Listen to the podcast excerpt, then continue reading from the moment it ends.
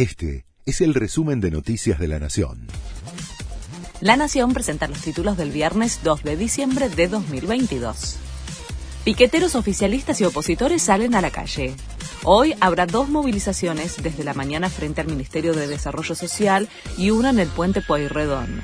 Reclaman más recursos para pasar fin de año, la universalización de los planes sociales y contra las auditorías del potenciar trabajo.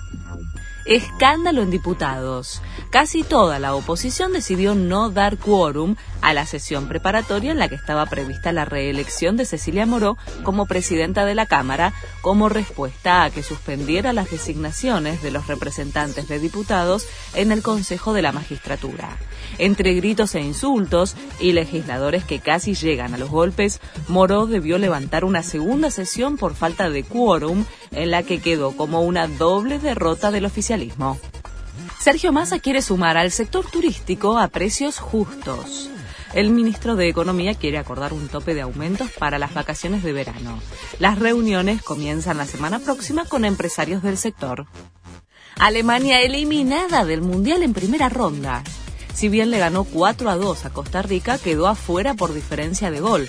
Sacó los mismos puntos que España, que quedó segundo en el grupo E, mientras que Japón se clasificó primero y rompió todos los pronósticos. Termina la fase de grupos.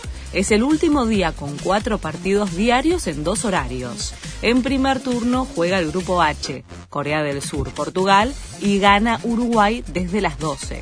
A las 16 se definen los clasificados del grupo G, con los partidos entre Camerún, Brasil y Serbia, Suiza. Este fue el resumen de Noticias de la Nación.